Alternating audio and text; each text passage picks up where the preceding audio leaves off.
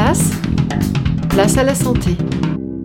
Bonjour, on sait que consommer trop d'alcool peut avoir des conséquences à très court terme, mais aussi sur le long terme et sur notre santé, Chloé. Oui, Grégoire, l'alcool peut être responsable de nombreuses maladies, comme la cirrhose, qui est une maladie chronique du foie et qui est irréversible. Elle entraîne la destruction des cellules saines, laissant place à du tissu fibreux, et donc le foie n'arrive plus à fonctionner correctement. D'autres maladies comme le cancer de la bouche ou celui de l'œsophage peuvent survenir, et puis enfin euh, les cancers euh, du côlon, du rectum, et puis même le cancer du sein. Ah oui, les conséquences sont nombreuses, mais il y a d'autres pathologies en plus. Oui, l'alcool favorise les maladies cardiovasculaires puisqu'il est responsable de l'augmentation de la pression artérielle et peut donc engendrer des problèmes d'hypertension. Et enfin, il favorise aussi les risques d'hémorragie cérébrale et de troubles cardiaques. Merci Chloé, vous pouvez retrouver l'ensemble de nos chroniques sur tous nos réseaux. À bientôt.